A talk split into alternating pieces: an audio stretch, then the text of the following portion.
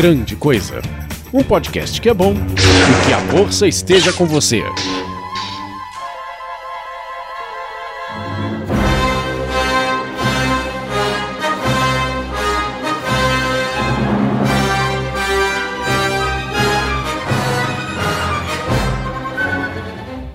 Ei, Lucas, vai tomar no. Ei, Lucas, vai tomar no. Ei, Lucas, vai tomar no. Jorge Lucas, seu filho de uma p. Você destruiu Star Wars para milhares de fãs e mesmo assim a gente te ama. Olá, coisas e coisas. Eu sou o Guilherme Baldi, estou aqui com o Oliver Pérez. Zabdav Simonet, Ah, que pena que acabou, mas voltou. Obrigado por ter vendido tudo, Lucas. Senhor Basso É, né? Às vezes menos é mais. e Anderson Perotti. A gente sabe que a gente gosta de algo quando a gente acha o que odiar. É isso mesmo, coisas e coisas de uma galáxia distante. Há muito tempo atrás, nós falamos do episódio onde nós contamos a história da primeira trilogia de Star Wars e como ela surgiu do nada da visão de George Lucas para ser um dos grandes filmes da história, batendo todos os recordes e ganhando tudo que precisava, fazendo ele um milionário sem vergonha que vive atrás de bonecos e Safado. pantufas e pôsteres de Star Wars, mesmo assim mudando a história do cinema moderno e agora nós vamos falar das cagadas que ele fez com os fãs. Jorge Lucas, mesmo assim, a gente te ama. Sobe a música e a gente volta pro tema e este é um episódio especial do Grande Coisa comemorando os 40 anos da saga Star Wars.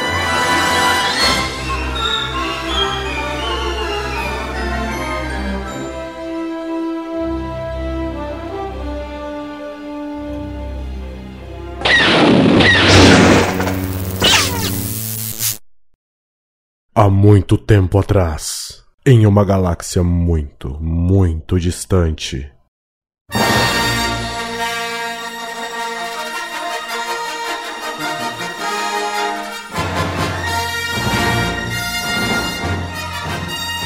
Grande Coisa, episódio 114, edição desespecial.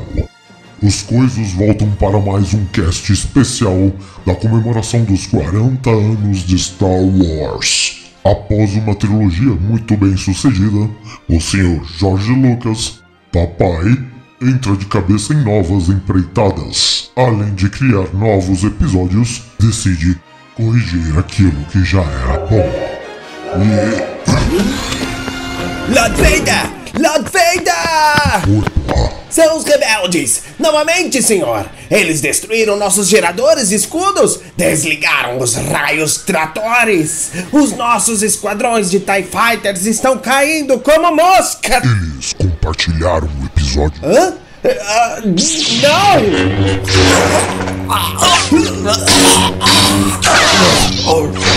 Tá cara chato, mano. É, onde eu tava? Ah. E depois que George Lucas criou o seu início de universo, os seus próprios fãs se voltaram contra eles, contra o seu império.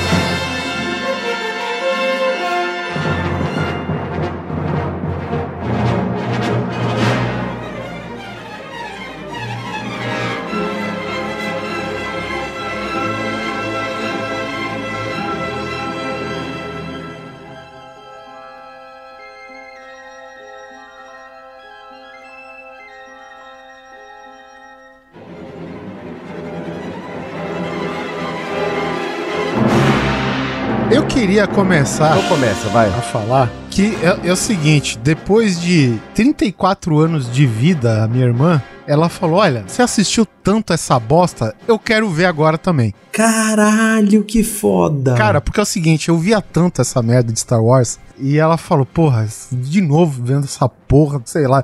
É- é- ela, ela brincava, né? Ela sempre que chegava em casa: Qual filme novo você tá vendo? Era brincadeira. Brincadeira, né? Uhum. Aí, cara, pra você ter ideia, chegou o final do ano, de 2016, esse ano de merda, e a minha irmã falou: põe essa porra aí que eu quero ver, né? Que foda. Tava bêbada, né? Chutou, chutou a porta. Falou, é essa merda aí? Vamos ver. Hoje vamos ver Star Wars. A vibe do Star Wars desde o episódio 7 e ainda mais o ano passado teve Rogue One, levantou a moral de Star Wars de novo, né, cara? Então, tipo, ela falou, vou dar uma chance. E aí ela me passa no WhatsApp. Porra, não é que eu gostei? aí, aí. Pô, Aí, aí. aí, ó. E- e- mas quais que ela gostou? Só pra. Ela assistiu a trilogia original. A trilogia Cadê o seu clássica. Deus agora? E aí o Oliver virou pra ela e falou assim: Que bom que você gostou, agora senta aqui que eu vou te contar uma história. Met Your Mother, né? Tipo, o que basicamente aconteceu, é é, o que aconteceu é que o George Lucas criou uma legião de fãs, de pessoas que compravam qualquer coisa que tinha etiquetado Star Wars nela, e ele chegou em um momento em que ele falou assim: "Fãs, Tô nem aí pra vocês, eu vou fazer o que eu quiser com os meus filmes. E desencadeou um ódio geral de todo mundo que era fã de Star Wars, porque a premissa principal era de que a obra não é mais só sua, Lucas. né? Você é o dono, mas tem um milhão de pessoas aqui que nasceram idolatrando o que você faz. Então, tem um pouco dos fãs também. A, a minha opinião, que eu acho que aconteceu, foi o seguinte: o George Lucas fez o episódio 1, 2, 3, tudo programado, bonitinho. Ou desculpa, o 4, 5, 6. Ele sabia o que ia acontecer no 1, 2, 3, normal, ok. A história, a história do, da primeira trilogia é boa, não é ruim. É aquela coisa política, etc. Mas. O Lucas, como um mau diretor que é o que ele é, ele não sabia como fazer a trilogia 1, 2 e 3 tão boa quanto a 4, 5 e 6. O que, na minha opinião, só prova uma coisa. Ele fez aquelas coisas boas justamente porque ele só dirigiu um filme.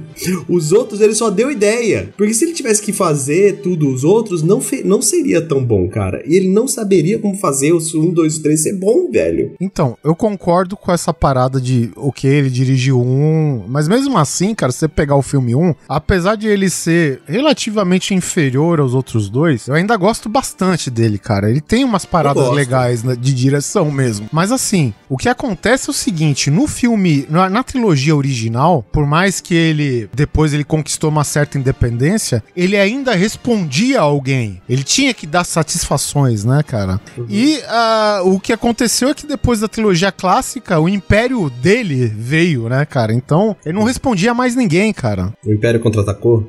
É, ele se contra-atacou, né? Não vou dizer que o cara é incapaz de decidir as coisas sozinho, mas o ditado já diz, cara, nenhum homem é uma ilha. Você tá aberto a, a ideias boas de outras pessoas também e tal, cara. Então, assim, ele chegou, já começando o grosso da pauta aqui, que é uma crítica constante entre os fãs mais Os xiitas. é, os fãs mais xiitas da saga Star Wars, que é justamente essa invenção do Lucas de dizer que a saga que ele apresentou nos anos 77, 80 e 83 não era a visão que ele queria, não era a visão original que ele tinha. Por questões de limitação de orçamento, tempo e tecnológico que não existia na época, ele diz pros fãs e pra todo mundo, grita aos quatro ventos aí que o original que foi apresentado, né, na década de 70 e 80 não representa o que ele queria originalmente pros filmes. Eu acho que isso é papo. Isso é balela. Também acho. O que acontece? Tem coisas boas, por exemplo, é, em 97 ele lançou, re- o relançou Star Wars nos cinemas. Só que as edições especiais, né? Um espaço de um mês ou dois aqui no Brasil, se eu não me engano, lançou os três filmes clássicos de Star Wars. Primeiro, com melhorias na qualidade de imagem, isso sim eu acho relevante, entendeu? Eu, por exemplo, cara, eu tinha uma. Sabe, apitava aquela dor no ciático quando eu via o rancor. E o rancor, ele tinha um recorte feio, né? Porque o rancor, que né, a gente falou no episódio passado, ele era uma marionete. Então o, o Mark Hamill era um elemento real e ele tinha que passar por trás do rancor, que era um bicho recortado muito toscamente. É muito mal feito. né? E ele, com a tecnologia até então atual de 97, ele resolveu isso. Esse recorte sumiu, cara. Sabe? Você não vê aquele contorno preto feio de montagem do Chaves no Star Wars. Que É verdade. tem coisas é que verdade. ficaram muito boas no filme original, que nem a gente falou da perseguição lá das speeder bikes no bosque. Isso daí irretocável, não, não tinha que fazer nada, era uma sequência muito boa. Originalmente muito boa, entendeu? E, mas no caso do rancor contra o, o Luke Skywalker, cara, puta que merda, velho. Assim, as cenas que não tinha interação do Mark Hamill com a criatura, beleza, né? Porque eram elementos separados não precisava recortar, montar tela azul, nada disso, né? Mas, cara, quando o Mark Hamill precisa ser agarrado pela criatura, colocar o ossinho na boca, sabe, correr por trás das pernas deles, puta, que desgraça, velho, sabe? E esse, nesse ponto, em alguns muitos outros pontos, em termos de restauração, aí sim, isso sim eu valido essa edição especial. Uhum. No caso de melhorar a qualidade do filme em si, ok. Mas, cara, substituir o ator do final do episódio 6 não rola, velho. Não rola. Caralho, mano. Ah, vai tomando. É, isso daí é o seguinte, eu, eu, lembro até hoje como, como se fosse ontem, Neto. É, eu também. Não sei se vocês costumavam comprar os DVDs e tal, né? Quando começou a sair os filmes de Star Wars, saiu primeiro a trilogia nova em DVD. E a clássica não tinha saído ainda, né? Eles iam deixar a clássica para uhum. lançar, acho que junto com o último, com o episódio uhum. 3. Pra ser um negócio especial, tá? Um box específico, bonito, né, cara? Porra, obviamente, a gente pegou o box. Claro. E dentro de várias outras coisas que a gente vai comentar ainda, a gente tá assistindo, né? Assistiu, tudo felizão. Aí aparece o final do Retorno de Jedi. Aparece o Hayden Christensen em vez do Sebastian Shaw, né? Que foi o ator que representava o, o Vader dentro da máscara, né? Dentro da roupa. É. Cara, ele resolveu apagar, cara, o ator. E diga-se passagem, aqueles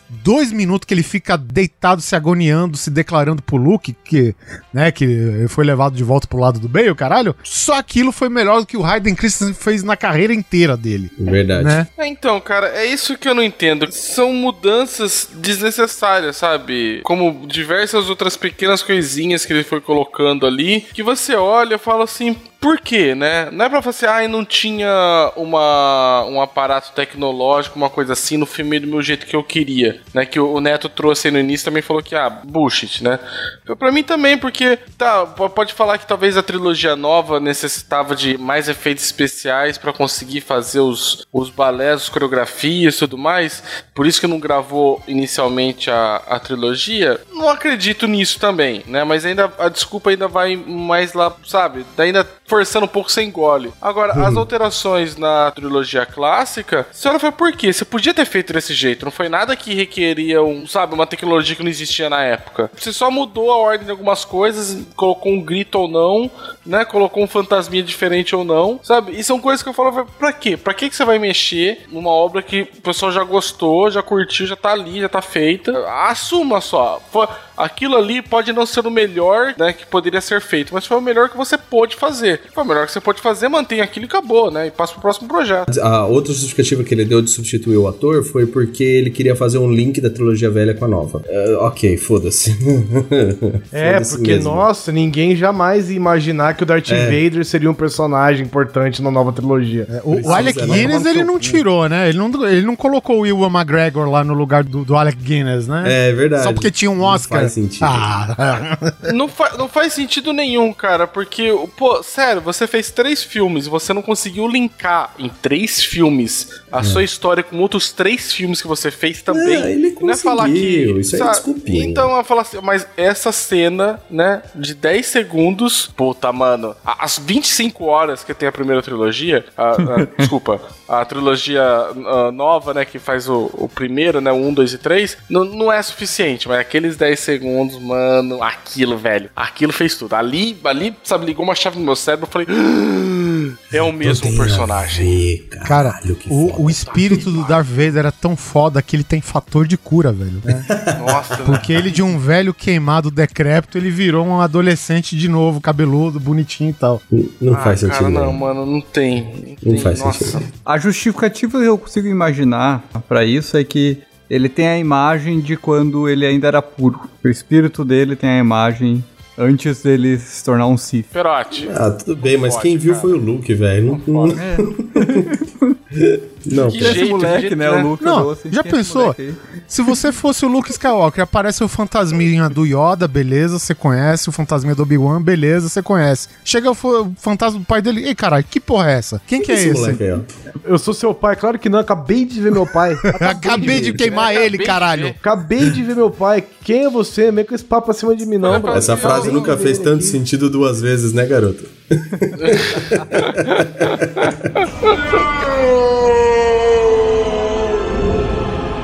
Tem outra cena também que é completamente desnecessária e que tava no. e Essa realmente tava nos planos dele pra colocar na trilogia clássica, que é justamente a reunião do Han Solo com o Jabba naquele hangar, antes de ele ir embora. Ah, sim. Só que o que acontece? Como o cara não tinha recurso pra fazer um Jabba digital, se locomover por algum lugar ou outro, ele filmou com um ator real no lugar do Jabba, dialogando com o Harrison Ford. Eu achei bem foda o ator real. Ele tava vestido com uns negócios de pele, assim, uns bagulhos. Sim. Achei bem maneiro, cara. Achei que seria mais legal que o próprio Jabba.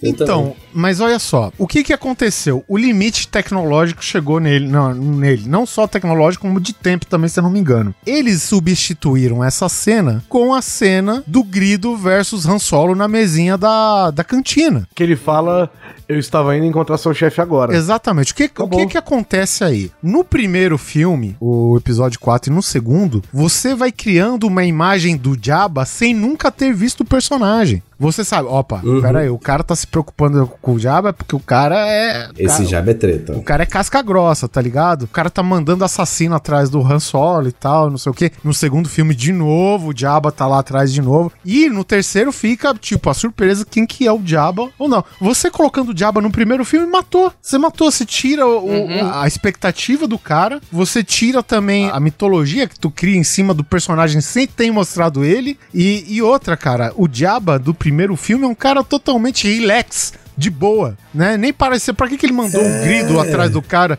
Não faz sentido nenhum, cara, sabe? O Han Solo pisa no, em cima do Jabba. É, ele pisa. Ele, ele, pra falar que eles são tão fodas em efeitos especiais, ele pega uma cena antiga do Harrison Ford, que é justamente essa cena do Han Solo dialogando com o Jabba, e fazem o Han Solo dar uma volta por trás do Jabba, pisar no rabo. Tu vê que o, o Harrison Ford ele sobe um degrau e desce, mas isso é feito digitalmente, né? Eles recortam o cara do cenário. Olha isso. E não contentes em ter alterado, depois em 2003 ele altera de novo, porque o CGI do Jabba era porco.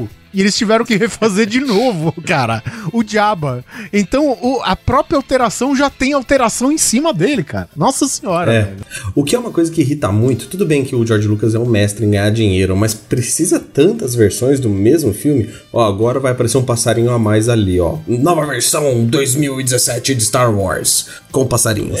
É, mas acho que você chegou no ponto, Neto. É só pra falar, existe uma nova versão, aí o pessoal, "Ah, meu Deus, vamos assistir. Aí vai assistir, tipo, tem só um passarinho. Eu preciso comprar porque eu sou um fã e eu preciso provar pros meus amiguinhos que eu sou fã e eu preciso ter todas as versões de Star Wars na minha estante. Não, No velho. mínimo, tu fica curioso o que é essa versão nova. O que que tem novo Então, ali? ele fazer a versão nova, tudo bem.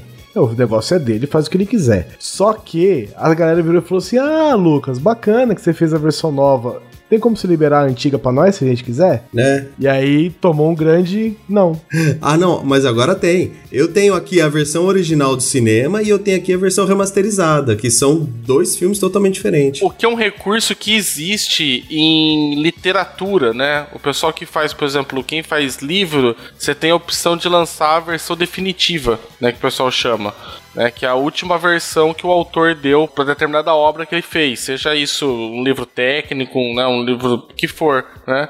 E aí, o que que é filha da putagem? Porque é uma puta uma jogada que o pessoal criou aí, que, né, que existe, que aí a partir disso, todas as edições anteriores perdem a validade, e aí se você inclusive for citar isso em obra acadêmica, esse tipo de coisa, você tem que citar tudo agora da versão definitiva que o cara, que o cara lançou. É uma puta, eu acho uma sacanagem, cara, porque, assim, não, não, agora tudo que tá pra trás ficou pro lixo, só vale essa agora, cara. Falei, putz, É, e o- eles usaram o filme do Terry Gilliam, né? O Brasil, de exemplo. Que o Brasil teve três, quatro versões diferentes, e a hora que ele lançou o puta box lá com o filme, ele lançou com todas as versões. É, o Blade Runner também tem, né? Blade, Blade Runner, Runner, também não, tem 5, 6 versões de Blade Runner. ET também. E tu compra um box com todas as versões. Tu pode, sabe, botar um em cada TV e ver lado a lado pra ver o que, que mudou. Muda muito, eu não sei, vocês que viram, não sei, eu não assisti todas essas versões. Nossa senhora. Aqui, por exemplo, a gente já citou a inserção das cenas do Jabba, né? A gente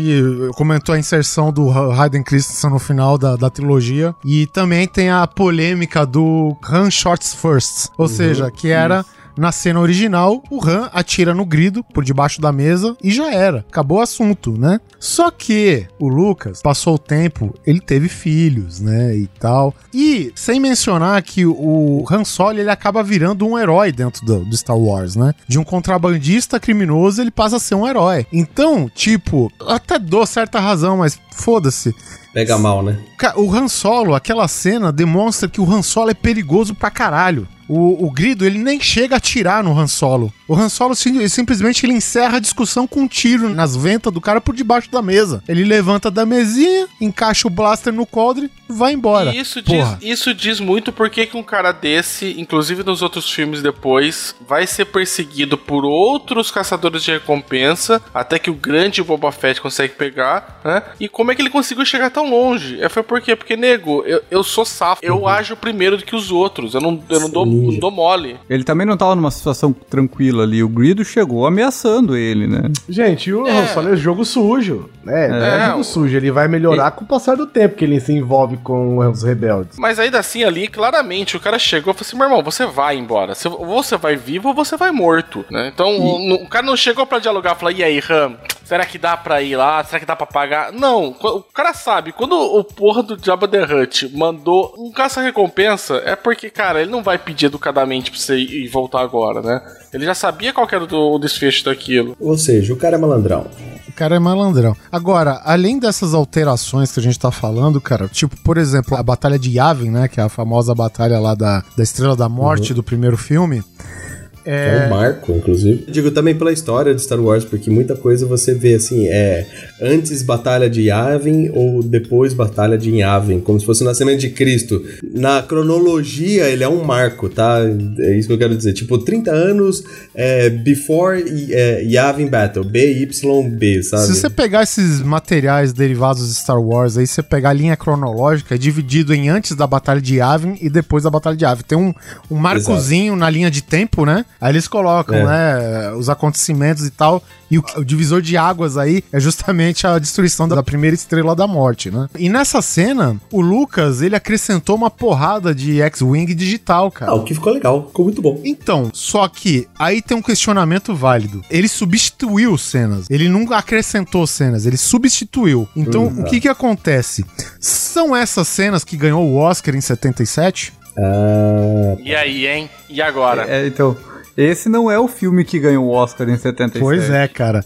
Ou seja, todos os louros que ele colheu em 77, 78, né, a consequência do primeiro filme, vai pro ralo, cara. E o respeito com o Sebastian Shaw, que foi contratado pra atuar como o, o Anakin Skywalker, né, pra ser o fantasminha é, do, do lado da luz, do Darth Vader. Sabe, cadê o respeito, né, com, com essas pessoas que dedicaram seu tempo, né, de- dedicaram seu esforço pra fazer a história dele andar, né? Ele não fez a história sozinho andar. Os caras levantam essa bola, cara, e é muito válido, cara, né? Foi, foi isso que ganhou o Oscar? Foi isso por- pelo qual ele foi reconhecido? Não foi, cara. Uma coisa eu faço. Eu, eu, eu respeito muito isso que você tá falando, que é verdade. Pô, você tá substituindo cena, eu acho isso muito errado.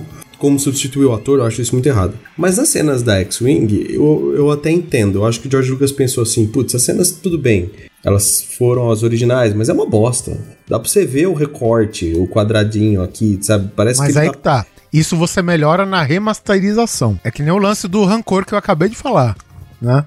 Ótimo, ótimo, mas ele substituiu cenas por cenas de batalhas é, aéreas, vamos chamar assim, né? Que são no espaço, muito mais bonitas, muito mais bem feitas. Muito Então eu acho que na cabeça do, do Lucas, nesse caso, ele falou assim: tudo bem, não é a cena original, mas essa cena é muito melhor, ok? Mas eu entendo, por um, até por uma questão de uma pessoa mais purista, né? Falar, "Ah, tudo bem, é, ficou melhor, mas não é o filme que eu assisti que ganhou o Oscar, não é Tem mesmo? até uma cena mais ou menos clássica dessa, dessa edição especial, que a X-Wing é ela se levantando, tomando né, a sua posição no espaço, passando pelo lado da estrela vermelha, que eu imagino que seja a Yavin, né? E, Uhum. e essa cena é toda digital. E ela ficou Uhum. tão marcante que as pessoas confundem ela, porque é uma cena que, por mais que seja digital, ela tá bem enquadrada, né? na- é, com, com os efeitos da época. Não tem nada de exageradamente digital, assim, que separe muito daquele universo que ele fez em 77, entendeu? Então, assim, tem algumas coisas legais, mas você, de repente, tirar coisas pra pôr coisas novas, assim, sei lá, cara. Realmente me soa como um certo desrespeito, né, cara? É, acho que é de cada um, mas Não, de cada um não. Gerou uma revolta sem precedentes. é um consenso comum, né, que muita gente gosta da trilogia do jeito que ela foi feita, cara, sem alteração nenhuma. Eu, particularmente, acho que não só pela. Não só Star Wars, qualquer obra eu acho que não, não tem, cara. Tipo, é fruto daquele momento do que, que você tinha e você que, que observe ela agora com aquele olho, do- considerando a época que ela foi feita. Agora você imagina pegar todos os filmes, então, da década de 60, 70, e falar assim: olha, puxa vida, né? A gente não. Sei lá, esse filme aqui foi dito umas coisas que não podia mais dizer, não sei o que tem. Vamos mudar ele aqui então pra deixar ele com a cara de hoje? Não, pra isso você existe o reboot. Você refaz o filme. Né? Assim, então, então vamos fazer de novo com a cara. Agora, ficar corrigindo. Ah, vamos corrigir isso, vamos corrigir aquilo, vamos mudar. Porque isso pra mim é mais desonesto que o reboot, porque te confunde de você saber, afinal de contas, né? Tipo, qual que foi o filme mesmo que eu gostei quando eu assisti? Tinha essas alterações ou não? Porque como a alteração é tão pequena, você não consegue saber se aquele lá é é o filme originalmente, é aquele lá é o filme original, qual que é, né? Pelo menos quando o pessoal faz um reboot, você já sabe, né? Tá, tudo bem, rebootou tudo, tudo novo, mudou tudo, né? Ó, por exemplo, tem uma parada que eu gostei, uma, uma adição, que ele não tirou o trabalho de ninguém e simplesmente adicionou e ficou legal. Que é justamente no episódio 6, né, o Retorno de Jedi, o Sarlacc, que é aquele monstro que é simplesmente uma criatura que fica enterrada na areia com os tentáculos de fora. Aquilo, cara, em 83 era basicamente isso, um buraco com tentáculos de pano com gente chacoalhando eles. entendeu? E nego Muita caindo areia. na boca com dentes de borracha que você via tal, dando a ideia que o monstro tava tragando aquelas pessoas. Beleza. Na edição especial, ele fez uma boca, tipo uma planta carnívora, e colocou tentáculos digitais. E ele até colocou o- um dos dublês que caía, ele teve a capacidade de fazer o, o tentáculo enrolando e puxando ele pra baixo. Isso daí ficou legal, cara. Ficou legal, tá Ficou, ligado? Ele não apagou o trabalho de ninguém. é, ficou um negócio bem encaixado, assim. E ficou melhor do que o original. Porque, porra, o original era um buraco na areia. Me perdoem, mas era isso mesmo. Não era isso, mas você entendeu o que que era a criatura no, no, no Pois é, pois é, Né, exatamente. não mudou, não é falar pra você falar, putz, agora com o digital, agora eu entendi que era aquela porra ali. Agora ficou bom. Assim, não, não, né? Tipo, né, você já tinha entendido antes, né? Tipo, é igual falar você, pô, vamos pegar o, sei lá, o Jazão Argonauts que foi feito stop motion, e stop motion não é tão, não fica tão realista quanto digital, vamos retocar tudo digitalmente, sabe? Mas por quê? Tipo, deixa, né? Tipo, na época o stop motion fazia sentido, né? Tipo, era bom, né? Deixa aquilo lá, deixa naquela Eu época, assisti né? a animação daquele. Como que chama? É Cubo e as Cordas Mágicas, um negócio assim, né? Hum, tô querendo muito assistir esse filme. cara. Caralho, mano. Que. Tá, tá rolando no Facebook uma cena. É, dos caras do stop motion, porque é um mix de stop motion com CGI e um background, né? Que eles montam depois. Cara, tô que absurdo, filme é velho. não. Cara, coloca aí é, cubo com K, tá? Que nem seu amigo japonês lá. Ah, o cubo. É. E tu coloca no YouTube, eu acho que você acha uma cena do cara animando, só que eles colocam em câmera rápida. Câmera rápida, assim, no sentido, na velocidade normal dos personagens, só que com o cara movimentando ele. Eles não, não tiram o cara, né? O animador, no caso. Tá, tá. Então tu vê o absurdo do trabalho que, que é. E que hoje, cara, coisas da trilogia clássica que eu adoro hoje, do jeito que são. Os Tonton andando na neve. Sim. Porra, acho isso daí anu- animal, cara. Eu gosto do, dos Walkers andando, né? Dos AT&T, dos ATST, o caramba. Porra, cara, toda essa tecnologia antiga, cara. Porra, o Rancor, a gente acabou de falar, é uma parada que, tipo, a montagem ficou ruim originalmente. Beleza, era uma coisa pra se melhorar. Mas a animação dele como marionete era uma coisa muito foda, cara, sabe? E o Yoda, né? Vamos falar sério que, por mais tecnologia digital que a gente teve na trilogia nova, os caras não conseguiram fazer nem sombra que é o Yoda antigo com 800 anos de idade, 900 pra morrer. Verdade, cara. Isso é verdade. Eu tenho uma, tenho uma declaração do Lucas que eu grifei aqui, que é bem interessante, que mostra o lado de, o ponto de vista dele. Ele falou: o que é importante pra mim é como a versão do DVD, até, até então as edições especiais, né, que saíram originalmente em DVD, e acho que em VHS antes e tal, como a versão do DVD ficará, porque é dessa que todos vão lembrar. As outras versões vão desaparecer. Até as 35 milhões de fitas de Star Wars existentes não durarão mais do que 30 ou 40 anos, assinado George Lucas, é, entrevista para a revista Expanded Universe, né, de uma edição de 97, que foi justamente quando ele lançou as edições especiais em VHS. A Lucasfilmes chegou a fazer uma declaração dizendo que não havia como fazer edição especial sem os efeitos, sabe? Que no processo de fazer os efeitos, eles tinham feito os efeitos por cima do filme, sabe? Tava gravado ali, não tinha como tirar mais. Mesmo porque só tem uma cópia, né? tipo, é, um molde master, Da né, tua do filme. obra, da tua vida. Não, cara, você consegue tirar quantas fotos do mesmo negativo, gente? Pelo amor de Deus, cara. Isso eu tô falando década de 80, 70, 90, que a gente trabalhava com filme ainda em, em fotografia, material fotográfico, cara. Porra, não é assim não, cara. O Luca simplesmente falou, cara, que eles usaram a, a última, né, o último filme, o rolo, Último rolo, né? tava com a qualidade decente e usaram ele pra versão definitiva. E é isso aí, todas as outras já eram. E no entanto, que as melhores versões originais que hoje existem é, são as que foram lançadas em Laserdisc, que é aquele, aquela bolachona prateada na época, né? É o, o CD do tamanho do vinil. Pois é, cara, que é, e é lá do A e B, você tem que virar, né? Ah, viu? É um vinil. É um vinilzão, cara, só que era um CD gigantesco, né? Era, uma, era um vinil prateado, cara. E é as versões, né, da, da trilogia clássica com a melhor qualidade que existem eh, entre aspas, no mercado, né? Porque é um negócio mais de colecionador e tal, cara. E inclusive, se eu não me engano, vocês ouvintes aí, inclusive o pessoal aqui que não viu, acessem no YouTube, busquem por. Busquem em inglês, né? The Specialized Edition, edições desespecializadas Nossa. que é um trabalho feito por fãs que eles vão capturando, cara. Eles vão atrás dos trechos com melhor qualidade do Star Wars e eles estão fazendo o serviço de restauração do filme original. É, eu não sei em que pé está, eu sei que existe pra baixar, eu tenho minha versão que eu baixei aqui. E o que que acontece, cara? Nessa restauração, por exemplo, eles colocam uma cena de dentro daquele veículo dos Jawas, sabe? Que tem um monte de android desmontado, um monte de droid tudo fodido, sucata e o caralho. Cara, na restauração, eles colocam uma camada que escurece tudo aquilo e tudo aquilo se perde, o cenário, o cenário se perde, cara. Olha, Os droids se perdem, o cenário dentro do, do veículo se perde. Ok, pra nós hoje fica boa, mas é porque você não comparou com a antiga. E os caras estão mostrando, é, esse filme tá no YouTube, que os caras estão limpando aquela parada pra fazer um negócio pra valer, cara. Porque nessa restauração, não foi só a as partes que ele substituiu ou cortou é, que foi a mancada, não. Mas foi a parte que a restauração prejudicou do filme e que ficaram no filme. Né, da parte original mesmo, né? A parte que acabou sumindo por causa da restauração, seja porque tá mais escura ou porque num ponto tá mais claro que você não vê nada.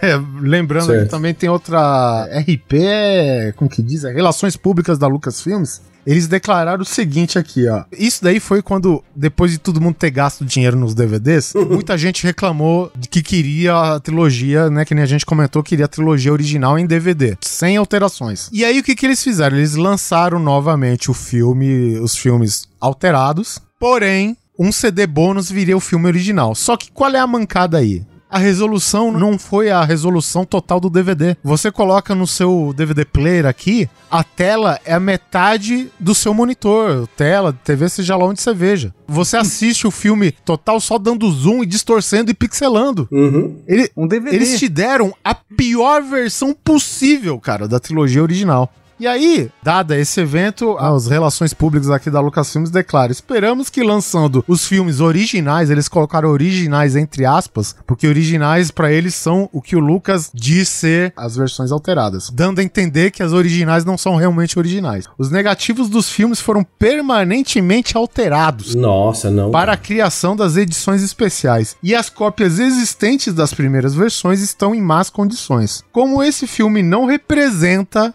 a visão artística original de George, né? Lucas, claro. Queremos que saibam que não temos planos, seja agora ou no futuro, de restaurar as versões anteriores. Fica, fica com essa, né? Tipo, o- Dorme com essa, né? manga. É o que tem pra hoje. Quer dizer, lançaram uma coisa merda, falando que não vão fazer mais. E é isso, aceita. O interessante é o seguinte, em 1988, o Ted Turner, eu não lembro, ele é um executivo da época, né, dos anos 80, de um grande estúdio, não lembro se era da Warner e tal. Ele era um cara que ele queria colorir os filmes clássicos, né? E tornar isso as versões definitivas pro consumo e tal, né? Aí teve um cineasta que ele entrou numa cruzada pessoal contra o Ted Turner. E esse mesmo cineasta ele argumentou dizendo que os filmes, os preto e brancos, né, era a epítome, eu tô usando as palavras desse cineasta, tá? Toma aí. A epítome eh, da nossa herança cultural e que não deveriam ser modificados. Pra vocês ficar sabendo, o nome desse cineasta era George Lucas. Caralho, como a vida dá volta, né, seu Jorge? Puta. Por favor, entre o Guizão agora falando, né? Tipo, parece que o jogo virou mesmo, né, queridinha? O jogo virou a ponto de que as pessoas começaram a fazer seus próprios filmes de Star Wars.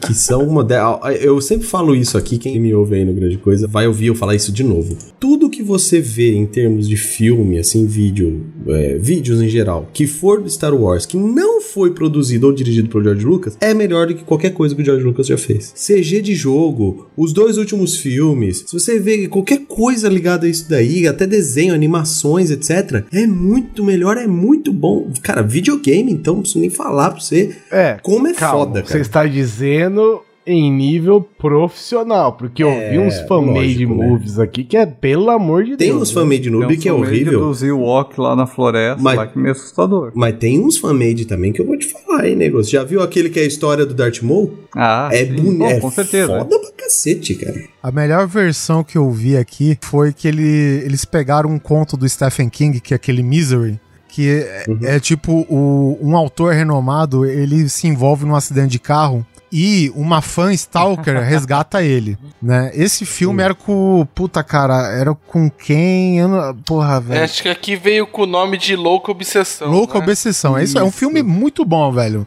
Muito bom. Confira aí, cara, porra, velho. É Cat Bates e o James Ken. Cat Bates e James Caan. O James Caan fazia um escritor renomado, que ele é resgatado desse acidente. Essa mina é puta fã, essa mulher que resgata ele, é uma puta fã do trabalho dele. E ela leva pra tratar dele em casa. Só que ele fica em cárcere privado. Porque a mulher quer alterar as histórias ou quer criar histórias que ela acha que deve ser. Porra, cara, tu fodeu com esse personagem. É, porque na verdade o, o cara ficou o cara ficou lá exiladão escrevendo o último livro Aham. da saga X dele lá. Isso. Aí a hora que ele terminou, ele tava voltando, ele se acidenta tal, a mulher pega pra cuidar dele que ele quebrou as pernas. E Isso. se, se machucou. E aí ela leu o script, né? E ela viu que o cara mata o, o personagem no final, porque é aquela coisa, o artista cansado de escrever o mesmo livro, tal, tal, tal, toda aquela, aquela, aquela bagaceira de roteiro, né? E ele quer mudar e ele mata o personagem principal. E ela fica puta, né? E ela começa a querer fazer com que o cara reescreva o livro pra que o cara é. não morra no final. Tanto que a- as pernas dele não tinham sido quebradas, né? Ela que Ele quebrou. se acidenta, se machuca um pouco, mas daí quando ela descobre isso, pra ela manter ele lá, ela vai lá e quebra a Uma perna dele, né? marreta. Pra ele não poder ir embora. tipo, caralho, né? É, é muito, cara, é muito absurdo. Bom, mas resumo, o foco, o foco do assunto não é esse. O foco é que tem um, um, um fan-made de uma fã que pega o Jorge Lucas na mesma situação desse escritor e ela fica, como assim que o Han Solo não atira primeiro, caralho? Pode mudar isso aí de novo, tá ligado? e eles fazem essa encenação, isso daí é muito legal, cara. Essas, esses fan-made, assim, feito em cima da comédia gerada, né, pelo, pelo buzz gerado em cima das alterações dos filmes originais, isso é muito legal, cara. Tinha um site que reunia todos os fan filmes, nem sei se esse site ainda existe, mas eles tinham inclusive um database, se eu não me engano, um database oficial da Lucasfilm com os efeitos sonoros do filme. Então meio que eles deixaram a galera fazer. Tem, tem, Sim, tem. Sabe, sim. soltou lá tudo e vai aí, ó. Aproveita aí, pega a respiração do Darth Vader, pega o barulho dos lightsaber, fica à vontade aí, fala o que você quiser, porque eu não vou fazer mais bosta nenhuma com isso aí. Ao contrário do que outras empresas fazem que tem medo disso, ele, ele viu que nem ele viu a oportunidade de aproveitar a venda dos brinquedos, ele viu que isso só ia ajudar a marca a escalonar, sabe? Tipo, tu ter pessoas criando mais história, criando mais o universo ali, mesmo que não seja oficial, faz as pessoas desejarem mais daquilo. É, eu lembro quando eu tava na faculdade, eu queria fazer um, um fanfilme também de Star Wars, né? E na época eu tava na equipe de teatro lá do. do da, eu era do grupo de teatro oficial lá da, da, da, faculdade, da universidade, etc e tal. E aí eu cheguei a fazer casting, cara, de, de publicar. Falou, ó, oh, fazer um, um filme, não sei o que, Star Wars, se você quer, se você gosta, é, tem noções de teatro, não sei o que. E começou a aparecer gente. Foi aí que eu conheci o André Meister, o cara que faz, fez a nossa ilustração do Grande Coisa aí, né? Que ele também é um fã ridículo de Star Wars e queria participar tal, nem que seja desenhando ou atuando ou qualquer coisa. Só, Enfim. só uma declaração, ô Meister, você sem cabelo e sem barba eu não te respeito, cara. É verdade, né, cara? E aí, o, o que acontece? naquela época, eu me lembro de a gente já começar a procurar essas questões de direitos e se, se ia dar ruim, etc. E eu me lembro que você podia usar várias coisas, tinha até realmente isso que o Guizão falou, existia mesmo um site que deixava você ter acesso a algum, algumas efeitos sonoros, algumas coisas. Você só tinha que colocar no começo, e você pode reparar, todo fanfilme de Star Wars tem isso. No começo, a primeira coisa, tem uma vinheta, que é uma X-Wing chegando escrito fanfilme. Todo filme fanfilme tem que ter isso. E, e, você não pode ganhar um cente, um penny com isso, senão você vai ter que vender tua mãe para pagar direitos autorais. Eu não sei se isso mudou depois que a Disney assumiu, né? Mas até então, naquela época, era assim. Você podia realmente usar algumas Sim. coisas desde que você declarasse. Ah, mas a música original você nunca poderia usar. Era uma condição. Hum. Você poderia usar vários efeitos, tinha que botar esse fanmade no começo, deixar bem claro que era fanmade, que você não tá ganhando nada, mas a música você não podia usar. Afinal de contas, né? Afinal de Foi contas, a coisa que superou até Williams, né, expectativas né, do Jorge Lucas na época, né? Exatamente. Nós estamos falando de John Williams aqui, não é mesmo? Um, um dos meus fanmade preferidos são os remake com Lego da série clássica.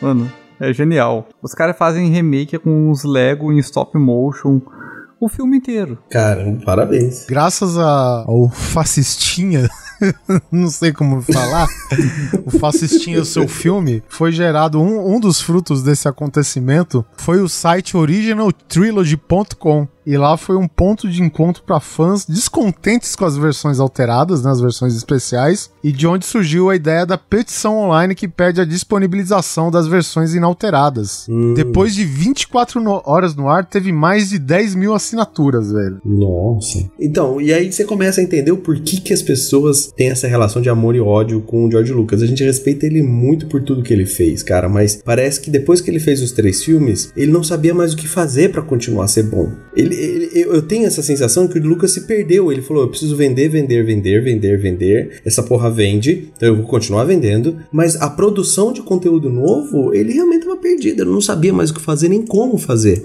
sabe? Ele tinha história, ele sabia como era tudo isso, mas ele não sabia como mais fazer. E aí ele fez o que deu. Ele tava muito mais na cabeça em vender. Tudo é perfeito. Você vê assim, Jar Jar Binks, por exemplo, é um boneco para vender para criança. Não, não, tem outra solução para você entender o que, que o Jar Jar Binks está fazendo ali, porque alívio cômico você tem o R2D2, você tem o C3PO, funciona muito bem. A gente viu um documentário que chama The People vs George Lucas, né? O povo contra George Lucas, né? Mais ou menos uma expressão é. que nasce do, dos julgamentos, né? Tem muito disso, velho, de principalmente na crítica dessa trilogia nova. A gente não vai falar da trilogia nova porque a gente já cansou de falar. Tem os filmes aí que a gente fez os, os nossos remakes aí, né? Mas enfim, uhum. o, tem, tem, um, tem um fã, cara, que fala, né? Que tem cara que ele conseguiu assistir. Eu, por exemplo, era meio molecão ainda quando assisti o Ameaça Fantasma, né? Tem coisas que você ainda curte, mas tem negada, cara, que foi lá nos 50 anos de idade, né, meu? Aí, tipo, tá lá Jar Jar Binks falando errado, fazendo gracinha, pisando na bosta, camelo peidando. Aí os caras falam, ah, é esse humor agora, sabe? É um, um desconsolo na cara do fulano, mano, que não tem como você medir, né, cara? Só acrescentando outra coisa, que essa galera que fez a... que fez ou tá fazendo ainda, né, um, com que diz, é uma parada constante, né? Eles estão caçando o que é melhor para inserir na edição desespecializada é, eles correram atrás, cara, é, do Registro Nacional de Filmes dos Estados Unidos, né, cara? Porque é, em 89, o Star Wars foi um dos primeiros 25 filmes a serem in- inseridos no Registro Nacional de Filmes dos Estados Unidos. Inclusive, eles foram atrás dessa cópia e foram negados. É algo muito interessante dos filmes novos que muita gente argumenta que eles são feitos pra crianças, sabe? Mas pô, porque por essa questão do humor de peido e tal, mas ele tem muitas coisas ali que ele tenta ser pesado, ele tenta ter toda uma política, ele tenta ter eh, coisas tipo um embargo econômico. O que que é um embargo econômico? Uma É. criança vai entender o que que é um É um filme pra criança, mas tá falando de embargo econômico, bloqueio comercial, Ah, mano, né? Então, porra, é- velho, não dá, não tem, Uhum. não tem, não tem desculpa, cara, não tem. Ah, na real, o Star Wars, ele, ele é um filme pra criança, tá? Porque o simples fato de ser censura livre, todos aqueles alívios cômicos, etc., ele foi sim um filme pensado pra agradar uma criança, entendeu? Ele é sim um filme infantil. Porém, assim como uma animação da Pixar e uma animação, essas novas animações, etc., tem toda uma profundidade que é pros adultos também entenderem, não é? Então, é é uma prioridade de Star Wars ser censura livre pra todo mundo, porque lembre-se, George Lucas quer vender, vender bonecos, vender brinquedos, então até por isso ele tem esse apelo de ser para crianças, assim, né? E fora que ele é uma fantasia, ah, então toda fantasia é pra criança. Não, mas o caso de Star Wars é, foi feito sim para o público criança, adolescente, e a diferença é que é bom demais e a gente gosta diferente da idade. Tem uma diferença entre você fazer um filme pra criança e você fazer um filme pra gente tonta. Sim, sim. Mas é aí que entra o que eu falei, que eu acho que o George Lucas não sabia como fazer o resto. Entendeu? Ele perdeu a Ah, mão. então, acho que é isso agora? que se- que que? É, acho que se confundiu, entendeu? Você mesmo falou, tem um monte de filme aí da Pixar, né? Que você fala, porra, traz toda uma carga emocional, assim, uma carga dramática, e ele é censura livre. É, por quê? Porque ele é um livro, sim, pra criança, porque ele não expõe você a temas que serão inapropriados, né, pela sua faixa etária, mas não quer dizer que ele não possa discutir coisas profundas, sabe? E aí, o, o que eu acho da trilogia nova é que ele não é que ela, diferente do primeiro Star Wars, que ele é infantil mesmo, a primeira trilogia clássica, eu acho que a, a segunda trilogia não é só infantil, ela é boba também, sabe? Ela assim, é uma coisa pra, pra infantiloide, sabe? Tipo, besta. Eu falo assim, não, cara, né, não, não, não é necessário abaixar o nível desse tipo pra falar que isso é um filme pra criança. É, o- a- as minhas maiores críticas da primeira trilogia é que, fora isso que você falou, né? Você vê personagens muito idiotas, tipo Jar Jar Binks. Ele tentou fazer um alívio cômico e realmente falhou miseravelmente, porque não tem uma pessoa que fala, ah, eu gosto do Jar Jar Binks. Não, você dá risada com ele, você acha ele engraçado, talvez, mas você falar que você gosta do personagem, como você tem carinho pelo R2D2, que tem exatamente a mesma função de ser alívio cômico, ou até mesmo C3PO. Então, quer dizer, foi muito mal executado, mas os diálogos também são diálogos muito simplistas, muito besta, muito bobos, e, e- e- com, com um contexto pesado, com uma história complexa do cara manipulando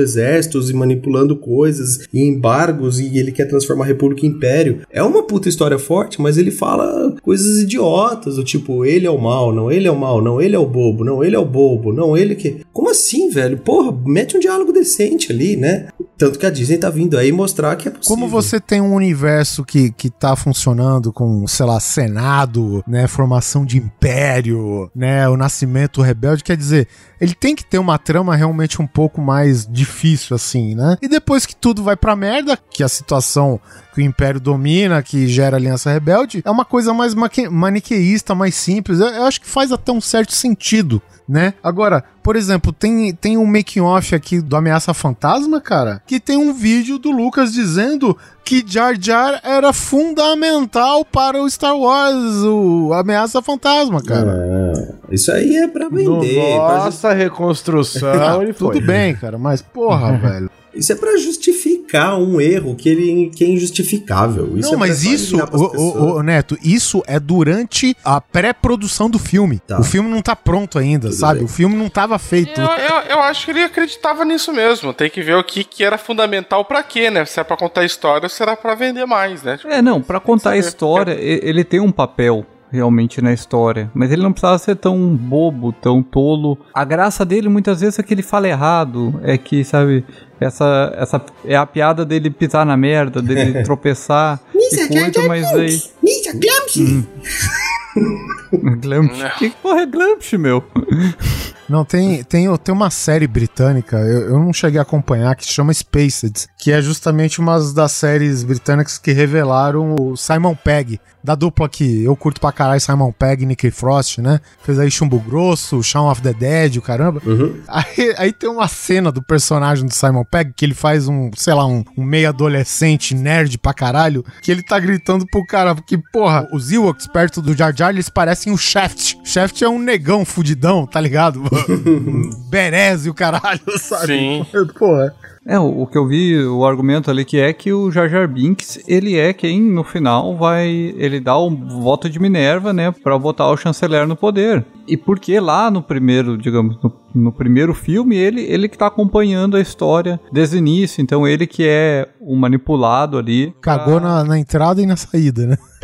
Cagou na entrada e na saída.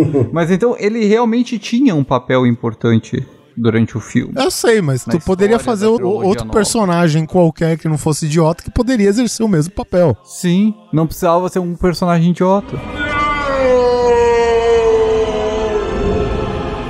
Bom, que nem a gente mencionou aqui, ó, ah, o- além do Blade Runner, que a gente falou que foi disponibilizada todas as edições, sem perder a original, e também do filme Brasil, do Terry Gilliam, aquela loucura, você pode ter em quantos discos você Maravilhoso. é- Aquilo é louco, velho. Você tá... Esse filme é maravilhoso. É tipo, puta, que oração, terça-feira, passei dois quarteirão. É nesse esquema, assim, sabe? E, e outra também, cara, que o ET, graças ao dedo deste Jorge Lucas, nós ganhamos um filme do ET. Eu, particularmente, é o filme O ET. PT eu até lembro, é o terceiro filme que eu vi no cinema, cara. O primeiro foi o Cão e Raposa, o segundo o Retorno de Jedi e o terceiro ET. O cara fez um ET digital, mano. O, o, o, o boneco mal, né, que a gente comprava na época, pelo menos, a criatura mal conseguia se mexer. Ele fez um- uma criatura CGI correndo pelo bosque. mano. É, o ET era feito de borracha, ele fez o ET ser de borracha digital. Puta, que coisa ridícula, cara. E aí... É picando pelo É, bosta. e aí o Spiel, isso foi saiu na versão de DVD, né? Quando a mídia top da época, top, olha só a palavra ali. A mídia top da época era o DVD. Feio isso, Oliver. Top. Ah, cara, Baladinha top. cara, a gente tá falando de trilogia nova, a palavra top é válida, vai. Não, gente- é, Então- tá, tudo bem. A gente tá falando só de filme top, não é mesmo? Toppers. Cara, é, o tipo, o ET sobrevoa guardas armados, nesse filme ele trocou as armas por rádios, walk-talk, tá ligado? É Pra, pra tirar as armas do filme de criança e tal, cara. Porra, velho, é muito panos quentes, sabe? E depois é, que saiu o Blu-ray, cara, voltou a edição original, cara, do, do ET, cara. A mesma coisa, cara. Eu acho que até o Spielberg viu que era uma bosta. Tem uma cena que eles afundam o ET na banheira, o boneco mesmo, que é uma cena dele tomando banho, e quando eles levantam o boneco, ele tá vazando água pelos poros, né? Porque o boneco não foi feito pra aquilo. Aí eles quiseram fazer o boneco CGI. Puta que pariu. Eu preferia o boneco fantoche va- vazando água, mano.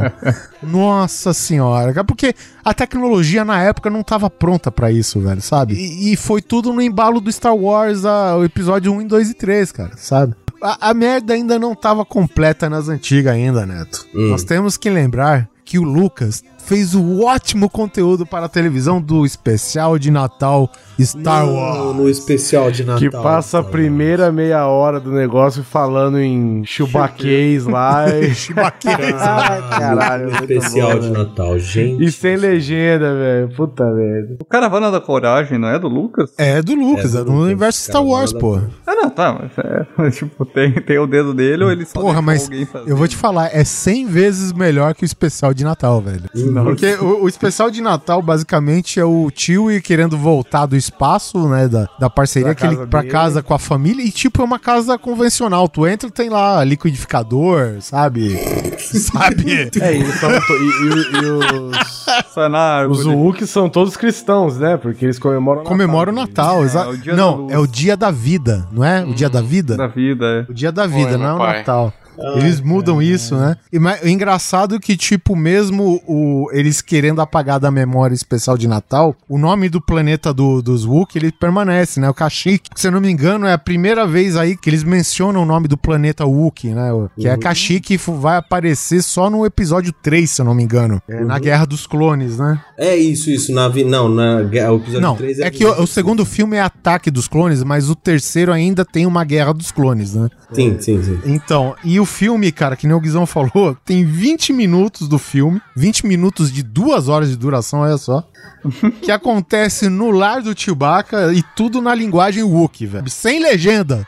Sem legenda. Nem para o público americano. É isso aí, cara. E aí? Onde é que tá seu Deus O agora? engraçado é você pensar que o pró- os próprios Wookiee viviam em casas como as nossas e o Luke Skywalker vivia num buraco no deserto. Ou seja, o Luke que tava na merda de verdade, sabe? Ele não tava só num planeta diferente, ele tava na bosta. É verdade. Ele morava mal, ele era ruim, tava mal, morava mal. Porque se o, se o Wookie morava numa casa que tinha liquidificador tudo e o outro tinha que estar bebendo su- ah, leite azul lá, velho, na mesma época, é porque ele tava fudido mesmo. Agora eu tô pensando, será que o leite azul não foi uma cagada da câmera que o pessoal dizia que o branco não sustentava a cor? Não duvido, Oliver. Eu não duvido. Ai, meu Deus do céu, mas tudo bem. É, e também tem uma cena, Guizão, do, do avô da família que chama It. Ele coloca um desses capacetes de VR. realidade virtual, não sei o quê.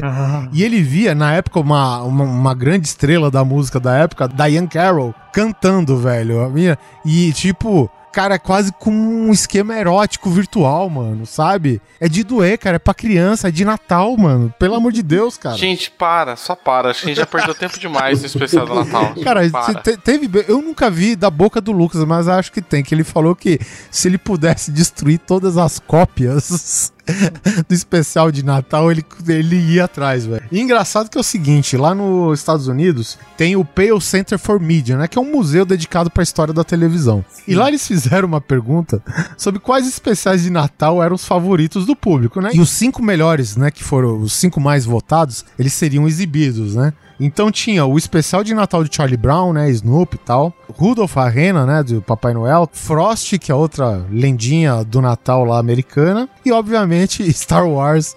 O especial de Natal de Star Wars. Cara, Star Wars ganhou de lavada. George Lucas, tu não vai apagar isso não tão cedo, velho. É a vergonha alheia que vai perdurar. E você vai ter que lidar com isso, George Lucas. É, pois é. Tem outra curiosidade aqui. O Indiana Jones 4, né? Que tem muitas coisas legais, mas porém tem muitas coisas ruins também. É, Eu gosto. Ele foi exibido em Cannes. Esse negócio de Demolidor. Caralho, mano, o Neto gosta de Demolidor, é verdade, tinha me esquecido. É um bom argumento, Oliver. Como, como, como agora considerar todas as opiniões que ele deu até agora? É, é, é. E você, imagina. Oliver Pérez, gosta de Wolverine Origins. Quem disse isso? Você disse isso, está registrado nos anais da história. Pode buscar aí. Eu falei que eu gosto de 70% do Imortal. O Wolverine Imortal. Já gosta demais. Já gosta demais. É, esse é o do Japão. É, então, aí teve o Indiana Jones 4, ele foi apresentado em Cannes. Aí teve um nego que levantou no meio do filme e gritou no meio da sala: Jorge Lucas, você precisa parar de machucar a gente, cara.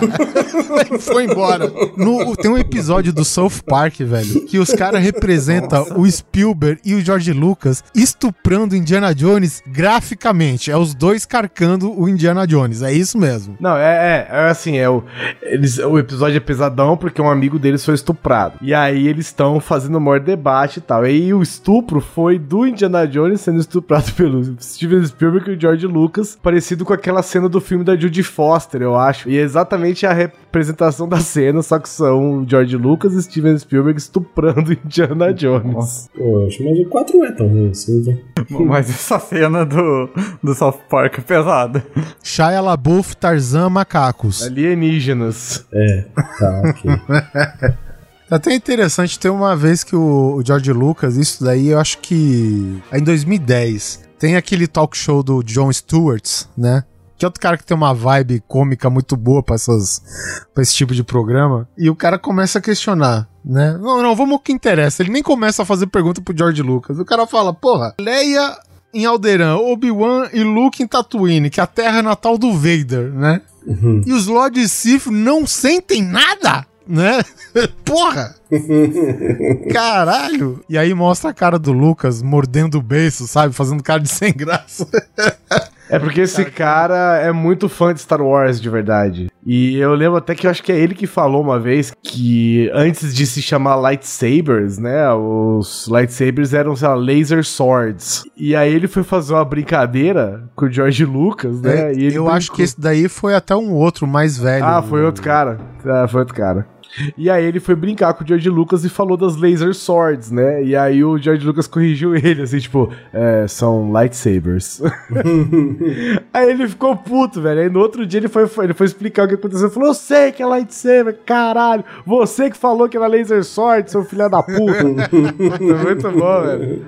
Muito bom. Pra encerrar, Basso, tu começa por você, tu que é o convidado aqui hoje. É. Hum. Na média, na média, e tudo que lançou de Star Wars, incluindo o episódio 7, o Rogue One, que é uma história à parte, mas enfim, é válido pra caralho, né? Muita gente gostou. O que, que tu acha daí? O que que- do que, que a gente tira tudo isso daí? Porque Star Wars, apesar de a gente gostar pra caralho, é uma parada que tem problemas constantemente, né? E mesmo assim a gente gosta pra caceta. Eu achando que você falando de achar, tirar lição de vida, já tava Ah, achando. não. já. Lição de vida? Caralho. Vendo toda a obra Star Wars, tem que ser muito obtuso pra virar e falar: puta que pariu, esse negócio não é bom. Se não fosse bom, não estaria aí há 40 anos. 40 anos, Fazendo né? sucesso. 4 bilhões foi a última cotação que tava.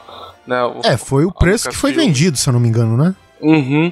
É, você tá falando, a última cotação, né? A última vez que, última vez que foram avaliado o preço pra comprar, né? Foi a, foi a Disney, há uns, alguns anos atrás já era 4 bilhões. Já deve estar valendo o dobro agora. Agora, né, cara, com o novo. Com a nova promessa de ter Star Wars todo ano pelos próximos 25 anos, né, porra, aí. Obrigado, senhor. Ah, é, né? Tipo, é, é pra glorificar de pé. É, pra né? glorificar a igreja em pé. É o que eu falo, a melhor coisa que o George Lucas já fez por Star Wars, além de criar, foi vender. Cara, eu acho sim que ela segue muitos altos e baixos, né? Acho que começou com um alto com a primeira trilogia. A, a segunda eu acho que foi um, um- um baixo, porque apesar de eu achar a ideia muito boa, a execução foi muito ruim. Deixa, eu- deixa eu te perguntar uma coisa. in- Inclusive, essa pergunta estando pra todo mundo aqui. Porque é o seguinte, Ah. a trilogia clássica, ela criou um mito, né?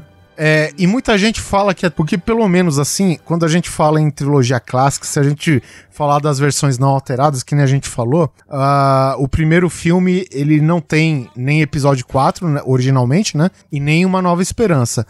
No filme, no segundo, o Império Contra-Ataca, ele já sai como episódio 5 e tal. Ou seja, originalmente a gente pode falar que eles são a parte 4, 5 e 6. Oficialmente a gente pode falar isso. Agora, muita gente reclama que a trilogia original, a trilogia nova, mesmo que ela fosse boa, ela seria ruim porque ela desmistifica muitas coisas que a gente considera sagrada da, da clássica. Você acha que é isso ou Não. tinha que ter mesmo? Não, acho que não. Acho que. Eu vou dar, vou dar um exemplo, por exemplo. A gente pega, a, sei lá, as crônicas do Rei Arthur. Por exemplo, tem um mito que é lindo e maravilhoso e falou ok, né? E, e o importante é o mito de como é que do, do Rei Arthur, da sua espada mágica e tudo mais, né? E a unificação da Grã-Bretanha, tudo mais por ali. É, Independente se hoje vier, sei lá, conseguisse retirar uns achados arqueológicos pra provar que existia um Arthur e quem que foi Arthur e tudo mais, sabe? Esse tipo de coisa você fala, ah, então só por isso só não, não valeria a pena, né? Tipo, ah, então porque agora descobrimos quem é de verdade? Não, por quê? Porque o, o mito continua no- existindo, ele faz sua função muito melhor do, do que a verdade, não é o fato de, sei lá, se depois provarem que existe um Arthur, o mito ganha ou perde força, sabe? Assim como, sei lá, se alguém descobre um mito de qualquer lenda nossa e, e você fala, porra, então vai perder a força por conta disso? Eu acho que não, porque o, o mito ele conta uma história que ele faz bem pra gente. Então, independente se alguém, alguém depois falar, ah, não, na verdade, isso aqui não é desse jeito, não importa. Tipo, todo mundo sabe que o Papai Noel não existe, mesmo assim, tipo, estamos comemorando Natal aí numa boa, né? Se Então, vacilar, foi criação do Lucas também. né? Vende até hoje essa desgraça. É, eu acho que você não pode daí trazer uma história, na verdade, disso daí, tentando falar, olha, então na verdade isso daqui era uma outra coisa. E aí quando você traz essa outra história, ela é uma coisa mais merda, que não vem acrescentar, sabe? Não vem falar, olha, existia isso daqui, mas existe essa outra versão, que é a versão, né, vamos dizer assim, né, científica da coisa. E aí você fala, porra, cara, é, é uma outra visão, por exemplo. Quem fez uma, uma visão dessa, por exemplo, do Rei Arthur, por exemplo, é você pega a obra do Cornwell, que aí ele vai e faz uma, um Arthur totalmente assim, mais crível, sem praticamente nada de sobrenatural. E aí você fala, porra, ainda assim é uma ótima história sobre, sobre Rei Arthur, mesmo colocando o lado mais histórico e prático da coisa e esquecendo a história da mulher no lago, espada mágica e tudo mais. É uma outra versão com outro olhar mais científico, mais historiador, e ainda assim é tão bom quanto o mito sobrenatural, né? Todo místico que existe. Não, não, não tem problema isso. A questão é de você trazer uma, uma história merda, né? Mal feita. Peraí, você tá falando da trilogia do Anakin? É. Sim, da trilogia do Anakin. Gente, a melhor coisa que a trilogia do Anakin trouxe foi o reformando Hollywood que a gente fez. Ah, fala sério. Porra, eu também falo sério. É, eu acho agora que tá trazendo uma, no- uma nova leva né, de filmes que não estão querendo apagar e contar uma e falar que aquilo ali é mentira e, e fazer outra coisa. Não, então justamente, por exemplo, a trilogia que tá vindo agora, dos episódios 7, pelo que me parece, tá trazendo a ideia de que não, não, não, vamos trabalhar, vamos continuar trabalhando que a trilogia clássica é um mito. Né? Vamos, aliás, já que todo mundo tá zoando essa parte mística, tudo, vamos falar que realmente foi mística, né? Foi uma, foi um mito, foi uma lenda que a gente mal acredita hoje, né? E aí, quer dizer, o cara tá vindo somar isso, né? E aí você não, não refaz, não poda, não faz nada assim do contrário. Você soma dando um outro olhar, uma outra história, um outro jeito, né? Eu acho daí que no, no, no geral tirando acho que a, a trilogia que clássica, a trilogia nova, né, do Anakin, né, episódio 1, 2 e 3, que eu acho que o problema dela não é o que ela conta, mas é como ela conta, né? Eu acho que ela é ma- mal contada a história. Eu acho que é uma história muito bacana, cara, de você ver de um, de um mito que como ele falou aí no início, aconteceu um episódio de uma galáxia muito, muito distante, né? Há muito tempo atrás. E então, com isso, é uma história que você pode encaixar em qualquer lugar que pertence e você tira aquilo que você quiser dela, né? Falando dessa parte do mito, né, que a gente viu agora no Rogue One, que dá pra chamar de um 3.9 aí, que é, ele se passa logo antes do 4.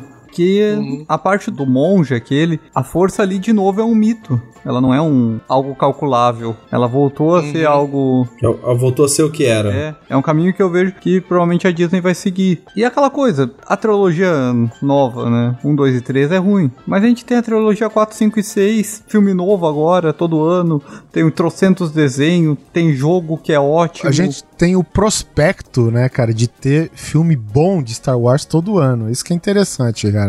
E- Eles têm até agora o luxo de poder errar algumas vezes, né? Porque ano seguinte tem mais. né? Então, Sim.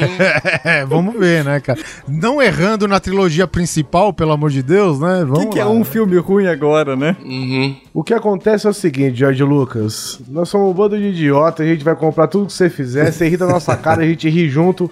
Então segue fazendo filme, a gente segue assistindo, a gente se odeia, mas a gente ainda te ama. Muito obrigado, George Lucas, por tudo que você fez. Eu, eu, particularmente, eu desconheço, eu nunca vi. Existe um cara, a gente se achava é, pioneiro nessa área de reformando Hollywood, Guizão. Tem um cara que ele ditou o Ameaça Fantasma e, tipo, lançou como Ameaça Fantasma 1.2. Né? Tem 117 minutos, feito pelo fã conhecido como Jack Marshall. Não tem midi-chlorians, sem piadas de peido, sem jar jar, pisando em boss digital, sem porra nenhuma ruim.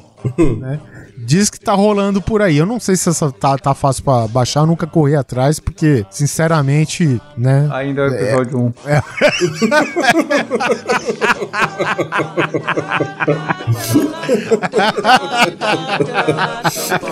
Genial.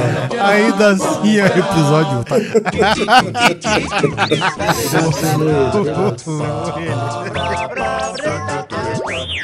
Ba-ba-da